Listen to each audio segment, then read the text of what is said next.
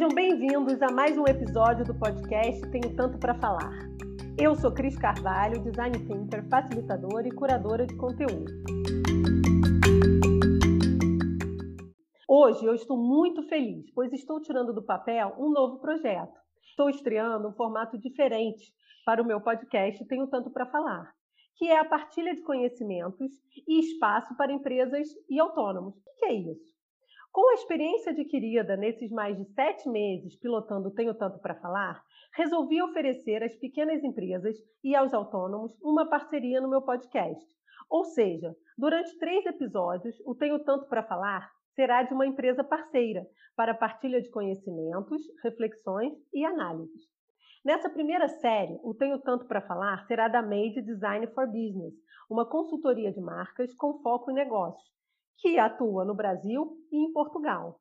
A série fará reflexões acerca do relatório lançado pela Made em setembro, chamado Deambular, que realizou um levantamento e diversas análises de práticas globais para pequenas e médias empresas, locais para o mundo pós-pandemia. No primeiro episódio, falaremos sobre o comportamento, no segundo, sobre globalização e no terceiro, sobre design. E no episódio sobre design, eu passo a minha posição de host para Michael Mello, sócio da Made, e vou para a cadeira de entrevistados. Estou animadíssima, morrendo de medo, lógico, e espero que gostem bastante. Sejam bem-vindos ao episódio da série Tenho Tanto para Falar by Made. Nesse primeiro episódio, conversaremos sobre comportamento com Michael Mello e Aline Ávila. Sejam muito bem-vindos aqui no meu podcast. Gostaria que vocês iniciassem falando quem é Made e quem está por trás da Made. Não sei quem vai começar. Fiquem à vontade. Oi, Cris, tudo bem? É um prazer estar de volta aqui no seu podcast, tenho tanto para falar. Eu adorei a minha primeira participação e hoje super honrado de não só eu aqui, mas junto com a minha sócia, Aline Ávila, estarmos aqui com a May Design for Business para falar um pouquinho sobre essa empresa que já há sete anos eu e a Aline tocamos, né? Começamos em Goiânia, é, Goiás, Brasil, e, na verdade, é, a, a, nossa empresa nasceu num projeto de finalização de curso do IED, no Instituto Europeu de Design, e a gente tinha a intenção de fazer um estúdio, um projeto de um escritório que fosse de design, que tivesse essa integração, né? No início até nós chamávamos, nós nos denominávamos é, design integrado, né? Então meio design integrado, porque a gente entende a abordagem do design como uma grande ferramenta para construir marcas, né? Com, com, com, o tempo passando, a gente evoluiu e chegamos, então, nessa configuração atual que é a Made Design for Business. A gente trabalha em criação e gestão de marcas. É, eu e ali nos conhecemos, então, nessa pós. E a banca sempre nos disse assim, olha, vocês têm que botar essa empresa para frente, vocês têm que tirar essa empresa do papel e a gente ficou muito empolgado e muito feliz com, com esse feedback e realmente tivemos coragem e força para colocar a empresa né, na, no mundo e com isso acho que foi um, foi um grande projeto que nasceu daí. Minha, minha formação é desenho industrial, eu sempre trabalhei com publicidade, por exemplo, sempre estive envolvido com comunicação, mas branding e gestão de marcas é uma grande paixão.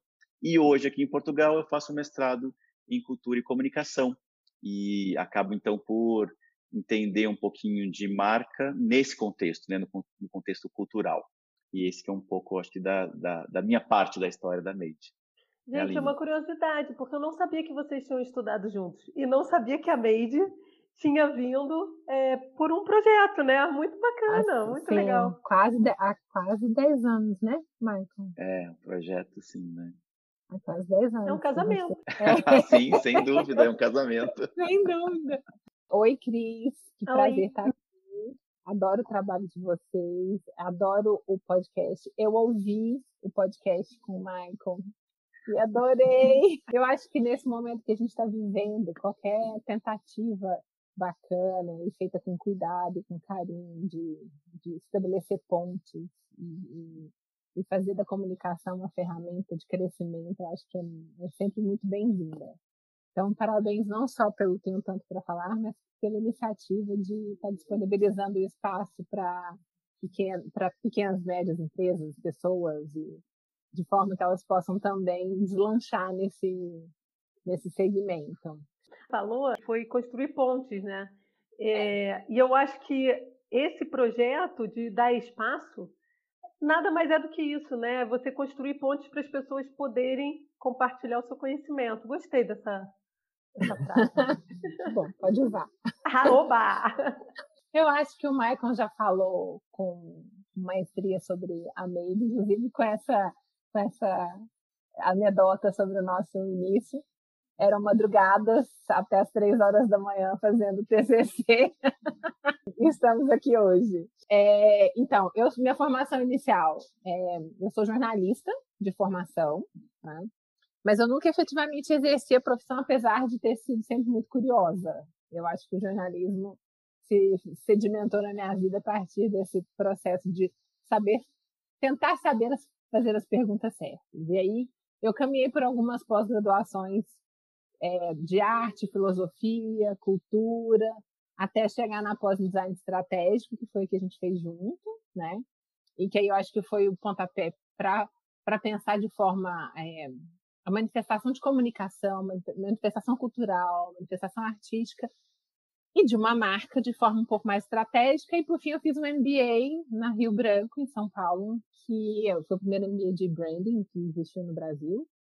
E aí eu fiz esse MBA, não, eu não fui a primeira turma, ele é o primeiro MBA e que é uma referência legal. E aí eu fiz MBA em branding, né? Que o MBA é, é, New Branding Innovation, foco em gestão de marca. E aí eu acho que é, eu e o Maicon a gente, a gente, os nossos caminhos se cruzaram e eles foram se estreitando para falar de gestão e estratégia, gestão de marca e essas coisas. Eu acho que no fim a gente está falando de gente. E de comunicação. Exato. E exato. de conexão. Eu ia falar essas duas palavras agora. Eu ia falar exatamente essas três palavras.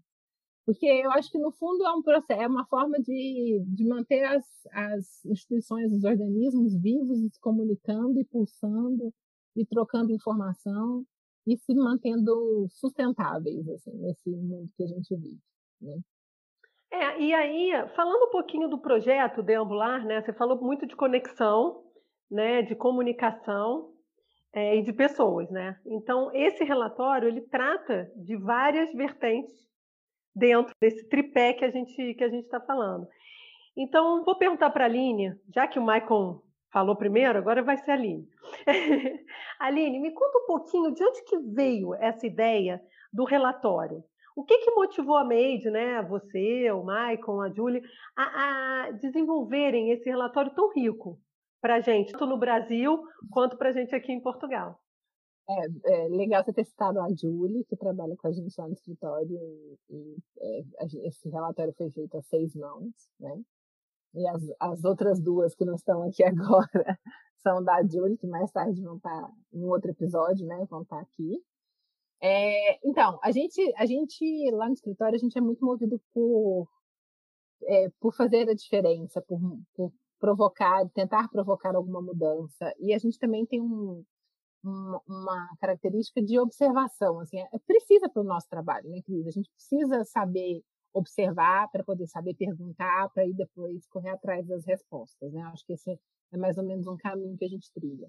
E na época que a pandemia estourou, a gente viu muito material chegar, muito material chegar, né? No nosso banco de dados que a gente usou, por exemplo, como referência para a produção do material, acho que deve ter uns 30 reports, assim, pelo menos. E aí outros iam chegando, né? E a gente via esses reports aparecendo de, em diferentes canais, e às vezes um, um via, depois o outro via.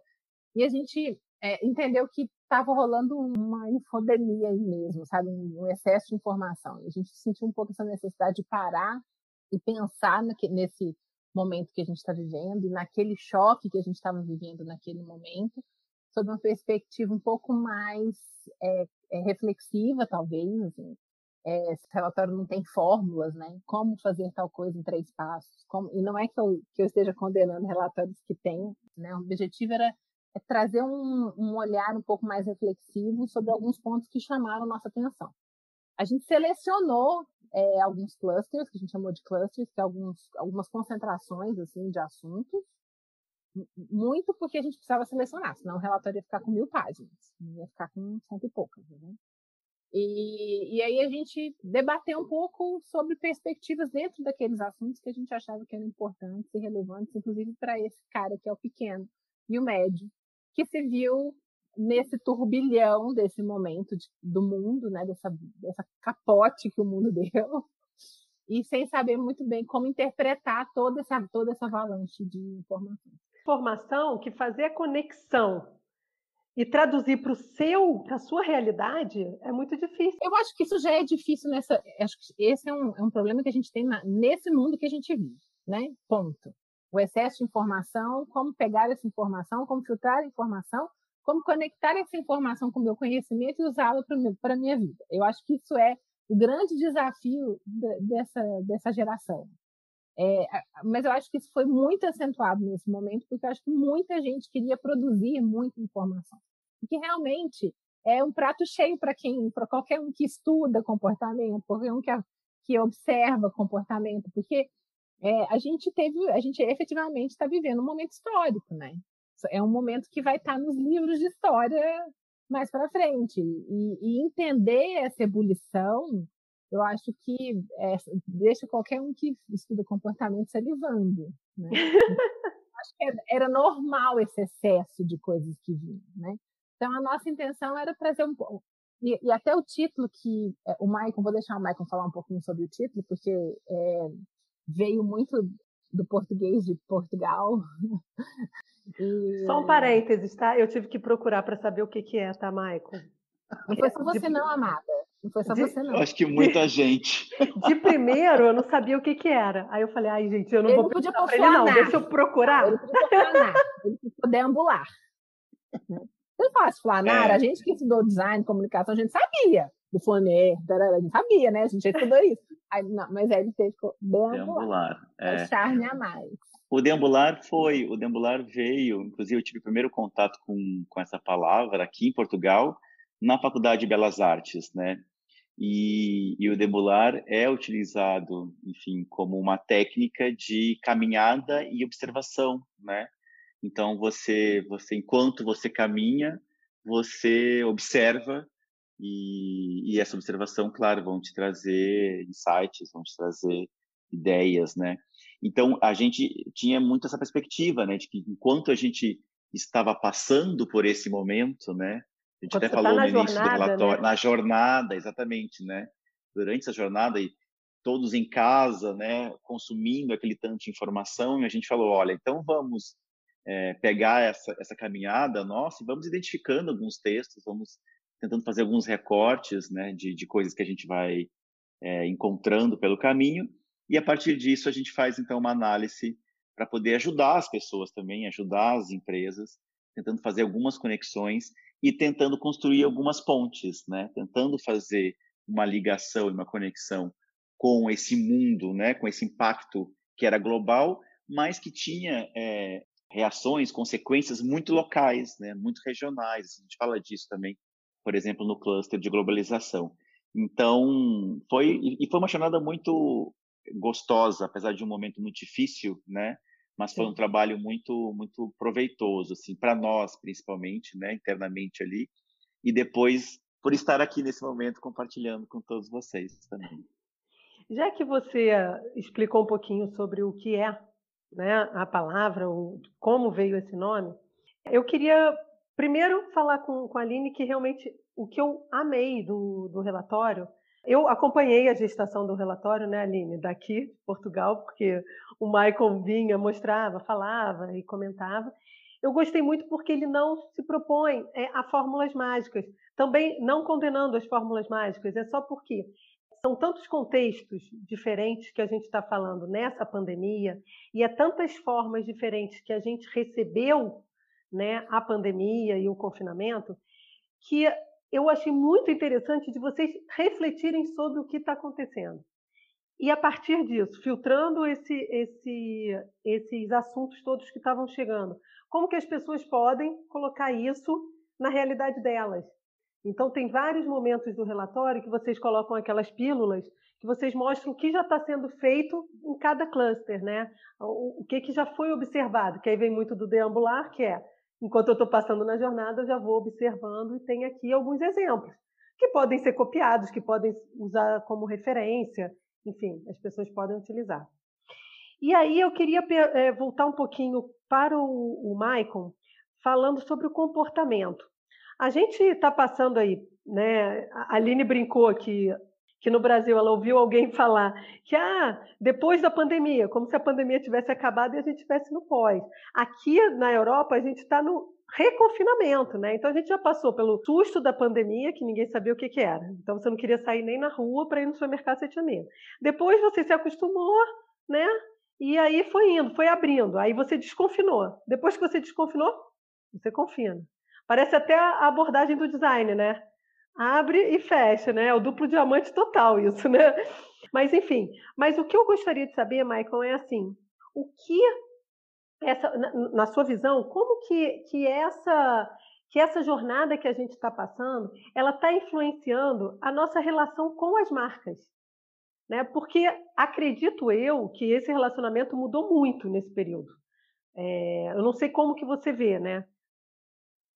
Sim, é, até é interessante falar sobre isso. A gente fez alguns alguns papos como esses também com algumas turmas, né? Fizemos com a turma da Universidade Federal de Goiás, fiz também um papo com é, a turma da Universidade Católica de Brasília, e, e, nesses papos sempre surgiram um pouco dessas preocupações, assim, né, dessa relação com as marcas hoje, né, nesse momento. E eu acho que um dos pontos, dos vários pontos que eu acho que foram influenciados, né, nesse nesse momento, a necessidade do posicionamento, né, a necessidade de é, as marcas se comunicarem e, principalmente, conseguirem se conectar ou conseguirem se comunicar de uma maneira mais adequada, mais coerente é, e mais é, consistente com o que já vinha sendo dito, né?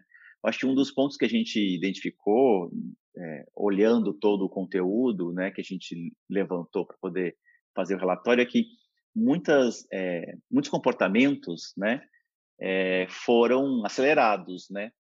Então a gente já tinha algumas coisas acontecendo em termos de, de, de comportamento sociocultural, assim, e, e, a pandemia veio e trouxe isso, né? Assim, trouxe a necessidade de que isso fosse colocado logo em prática, que fosse colocado logo no mundo. Aqui em Portugal, por exemplo, a gente é, viu um boom do comércio digital, né? Do comércio online, e era um, um, um segmento que ainda estava um pouco lento né, em relação a outros países. A gente que compara muito Brasil e Portugal é, ainda tinha muitos déficits, né? E a gente viu que foi muito acelerado aqui, né? o incremento do, do comércio online. Então, assim, eu acho que, de uma forma geral, os comportamentos foram puxados para agora, né? Algumas questões que vinham sendo discutidas foram colocadas agora na mesa. E o grande ponto em relação a essa conexão com as marcas é as marcas precisaram às vezes falar de alguns assuntos que elas não estavam querendo falar ou que estavam fugindo, né? E aí a gente discutiu muito isso na turma da, do pessoal da UFG. Foi assim, tanto as grandes, tanto as grandes marcas quanto as pequenas, né? Porque as pequenas marcas têm uma relação também, né, muito próxima, muito mais próxima inclusive, né? Então você compra ali a padaria da esquina, né? Você compra ali no mercadinho, você, você conhece o dono, você conhece a história dele. Então, assim, isso traz ainda mais uma carga de responsabilidade, né? Uma responsabilidade social, uma responsabilidade no discurso. Então, isso eu acho que foi um, um, um ponto muito importante. E a gente, né, como bons gestores de marca, sempre, sempre falamos que, mesmo em momentos de crise, ou principalmente em momentos de crise, é importante você ter essas bases bem construídas, bem definidas, né? Então, se você tem um posicionamento de marca na mão, se você tem um, um propósito de marca na mão, você sabe como se colocar naquele momento, né? Que é de crise, que está todo mundo ali instável, né? Que está todo um, um contexto de instabilidade. Você acha que, que humanizou mais esse discurso das marcas? Eu acho que ela é boa, mas eu não sei se tem uma resposta assim para ela, sabe, papum. Eu acho que a humanização é, tá, foi colocado mais na mesa. Eu acho que talvez a Aline falou muito bem disso no cluster de comportamento, foi um exemplo que ela trouxe para o texto sobre líderes, né, da sociedade, né, que atuam, que se, que se comportam como marcas, né? Então, assim, pessoas, né, representantes da sociedade de uma forma geral, lidando com marcas. Eu acho que essa questão humana, ela está muito na mesa, né? E a gente está vendo toda esse, essa reverberação política que há no mundo, inclusive, né? Sobre essas questões. E eu acho que as marcas não conseguem fugir disso, né? E aí, muito por conta de elas estarem muito dentro da cultura, elas têm que se posicionar. Então, acho que cada vez mais, sim, e eu já ouvi isso há muito tempo, né? Essa coisa do uma, uma marca que tem gente, uma marca formada por gente, né? Essa coisa de gente, gente, humano, humano, mas até onde isso é real, né? Até onde isso é efetivamente feito. Então, eu li em algum lugar aí, dessas tantas coisas que a gente vai lendo, né? Falando que talvez venha uma, uma fase pós-propósito, né? Onde não só eu tenho um propósito muito bem definido e, declarado, mas eu tenho uma postura que fala sobre, né?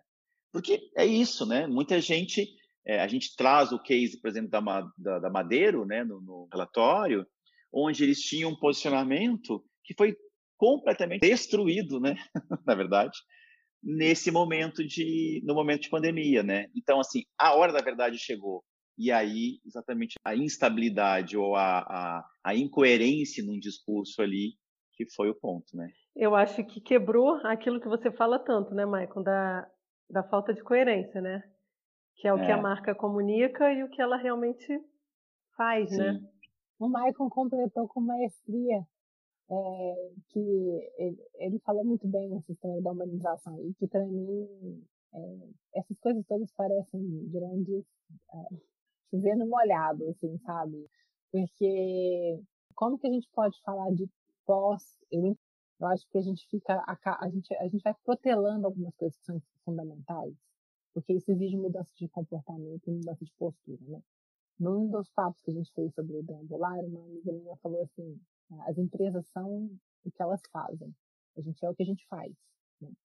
Isso é, é para a gente que é mãe, por exemplo, a gente sabe que isso é óbvio, né? É óbvio, é o, é o, exemplo, né? É a obviedade da obviedade. Assim, não tem como se educar se não for pelo exemplo. Não tem como você criar conexão se você não estiver sendo verdadeiro no que você coloca. Né? A gente, desde sempre, lá na Médico, fala que é, a relação das marcas com as pessoas é, uma relação, é um relacionamento.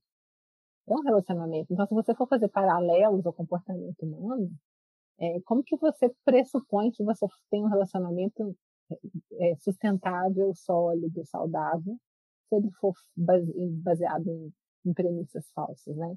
Então, é, eu acho que o que aconteceu, e aí acho que o Michael já falou isso bem, que assim, eu acho que as pessoas foram é, obrigadas a enfrentar outras verdades, porque as coisas ficaram muito claras e muito óbvias, né?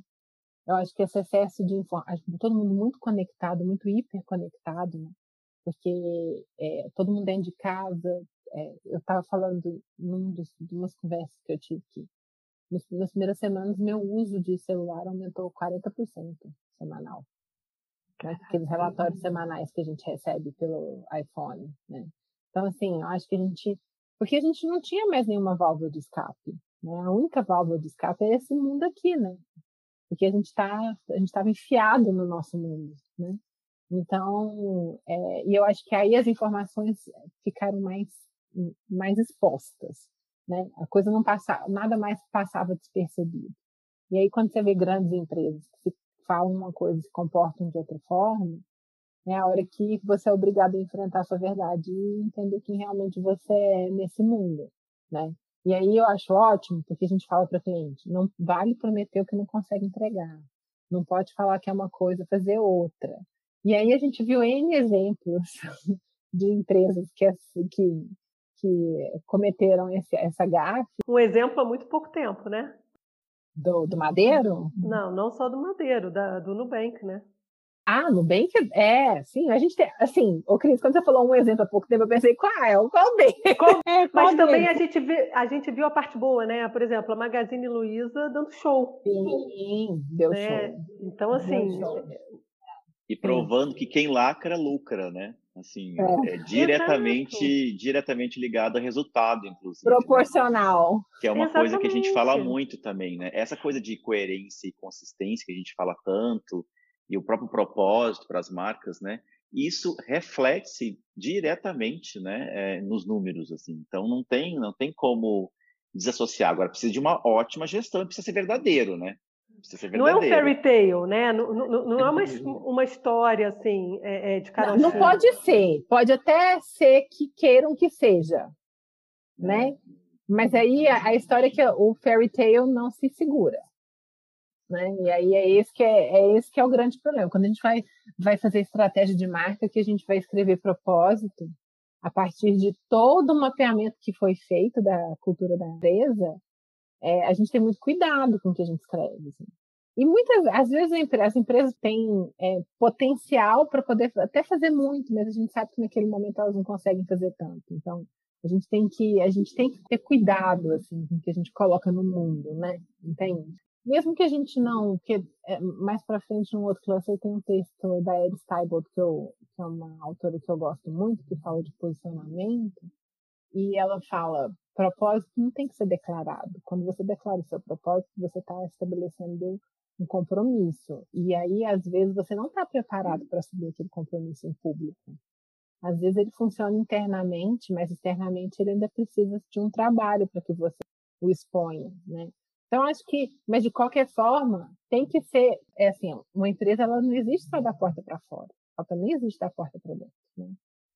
Então eu acho que tem que ser uma uma linha guia. E é difícil, Cris, eu não estou falando que isso é fácil, assim, porque eu acho que é difícil você entender todos esses pontos, conectar todos esses pontos, fazer todos esses pontos acontecerem. Eu acho que é uma uhum. luta diária, assim, é uma dificuldade é, diária. É, é uma luta diária e, assim, você tem que dar um resultado, né? É aquilo que a gente falou. No final, a, a gente tem que dar um resultado. Eu fiz até um podcast sobre marca empregadora que fala exatamente isso, né? É, que a marca é tudo, né? É, aí é, é toda uma é uma linha, né? Começa dentro, começa ou termina dentro e começa ou termina fora, enfim. É uma coisa que vai funcionando junto. Só agora para, já que a gente está falando de comportamento, o que, que vocês identificaram assim? É, quais as principais mudanças ou tendências, né, de comportamento? Porque a gente está falando de relacionamento com a marca, né? É, mas e o, o, nosso comportamento enquanto pessoas, né? enquanto usuários, enquanto consumidores?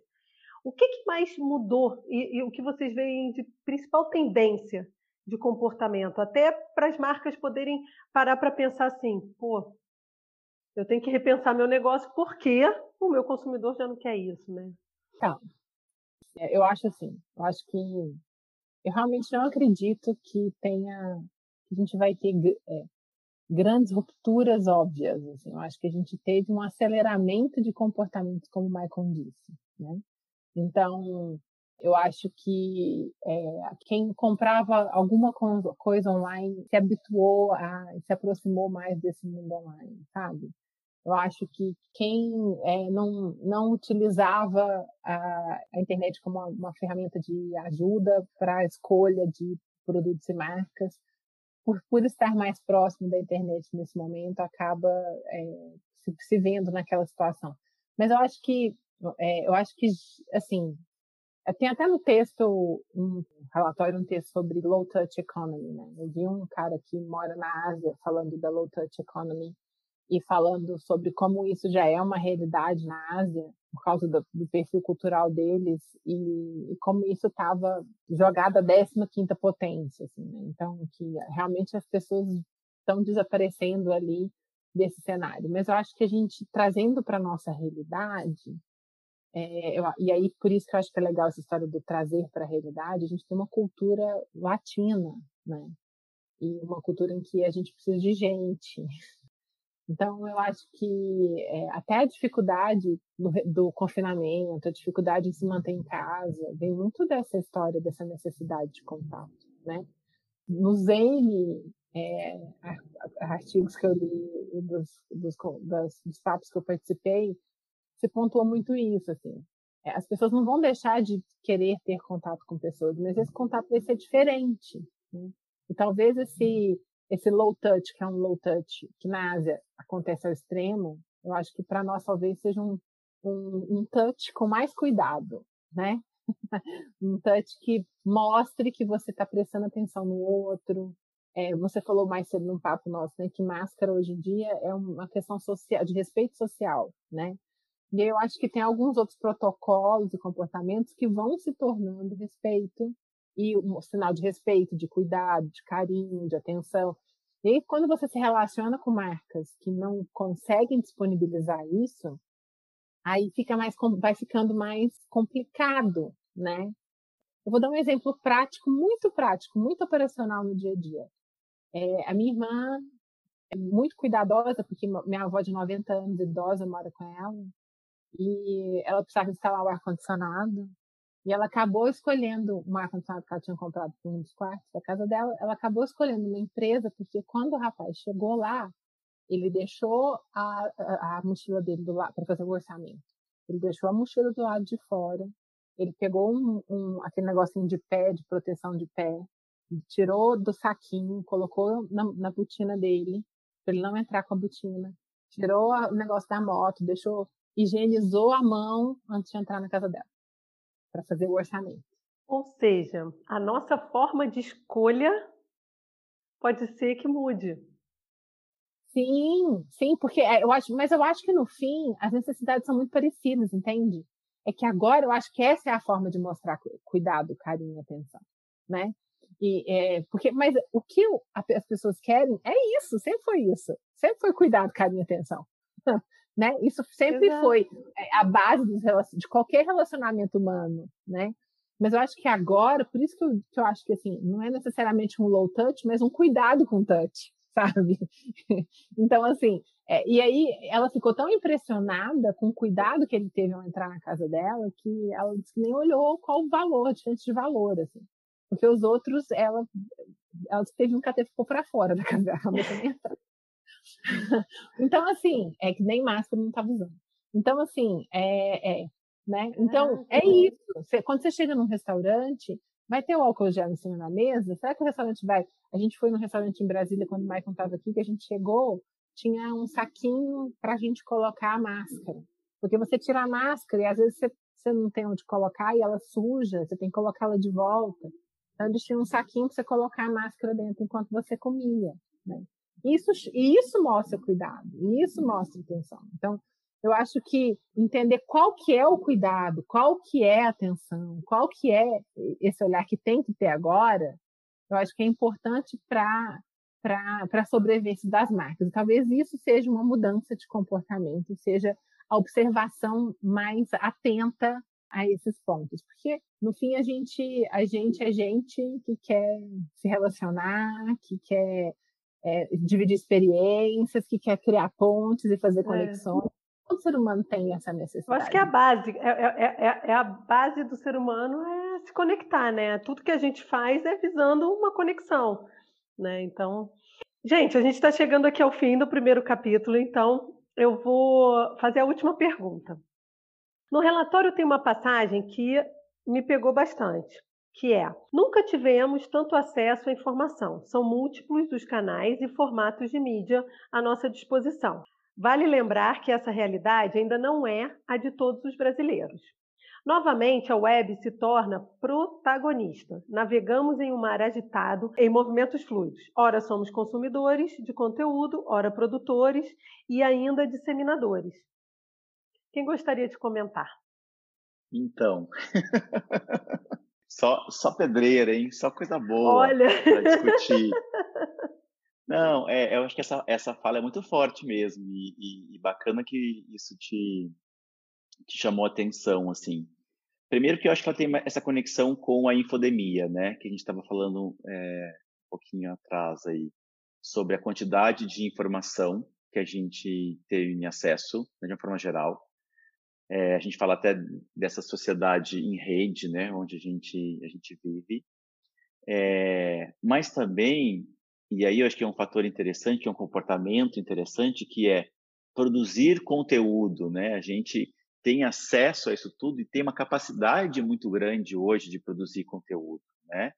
Então, a gente tem uma facilidade de gravar um vídeo, a gente tem a facilidade de, disseminar um texto, né, divulgar um texto, a gente tem dificuldade de gravar um podcast, né? Verdade. Então isso tudo, isso tudo começa a nascer, né, da nossa vontade de fazer, né? E eu acho que também é um, é um traço muito forte do nosso comportamento como seres humanos, assim, né, de fazer as coisas, de fazer alguma coisa. É, mas num contexto onde tudo isso é muito complexo, né? É muito complexo. Eu estou lendo um livro do Juan Costa que fala sobre marca e ele estava explicando que ele faz uma associação sobre marcas e sistemas complexos. E e ele fala sobre a diferença entre complicado e complexo, né? Porque o complicado não necessariamente tem solução, né? Porque não está dentro do mesmo sistema. Complexo, que é complexo e está tudo dentro do mesmo sistema, tem solução. Agora precisa ter uma gestão disso. E eu acho que o, o ponto que a gente vive hoje nessa relação é muito essa, né? Ou seja, eu tenho acesso a muita informação, eu tenho condições de criar mais informação a partir dos conteúdos que eu e das ferramentas que eu tenho acesso. Agora, como isso tudo se coloca, né? Como isso tudo se arranja? Eu acho que esse arranjo é que é difícil, né?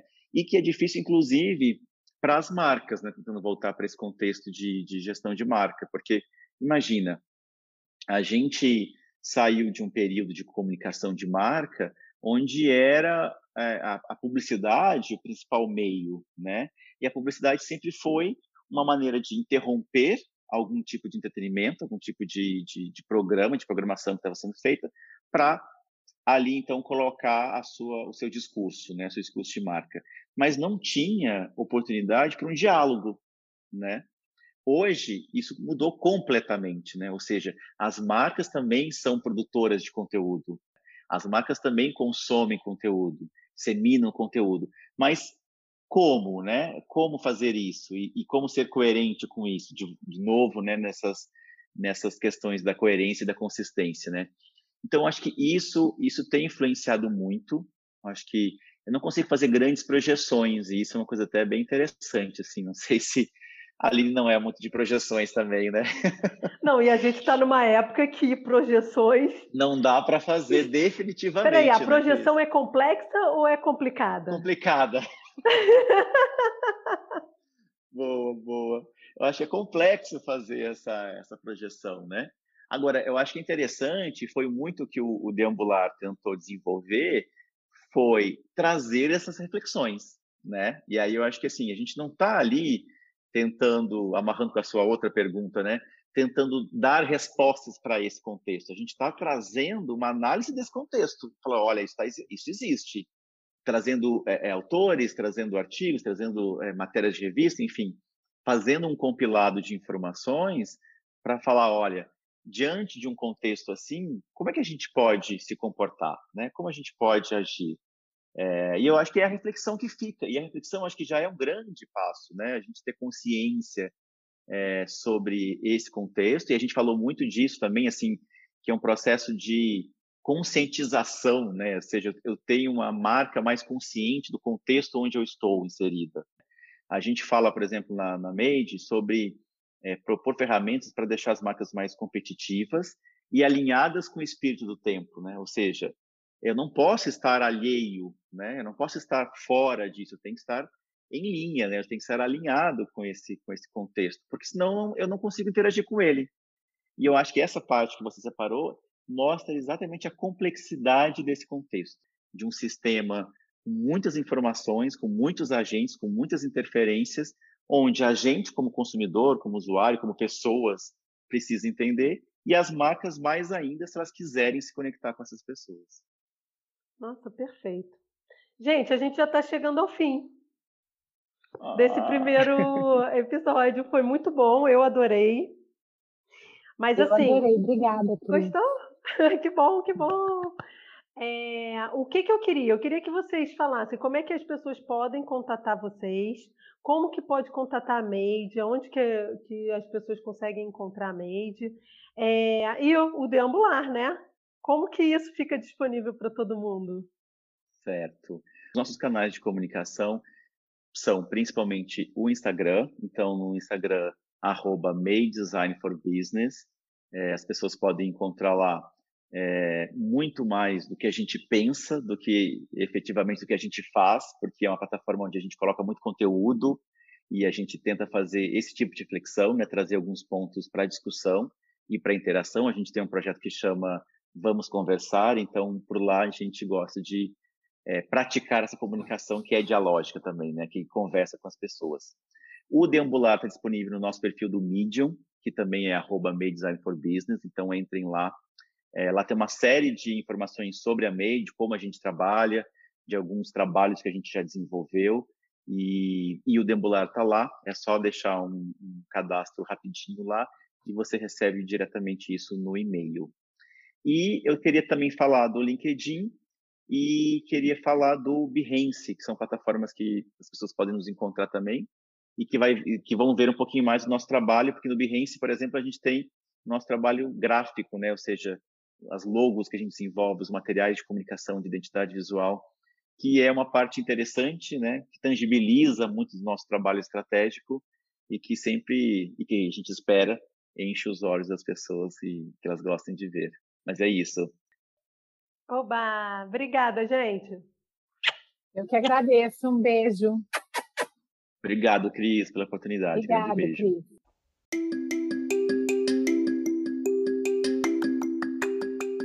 Espero que tenham curtido esse projeto piloto do Tenho Tanto para Falar, by Made. Estou muito feliz com esse projeto. Aguardem o segundo episódio. Até lá!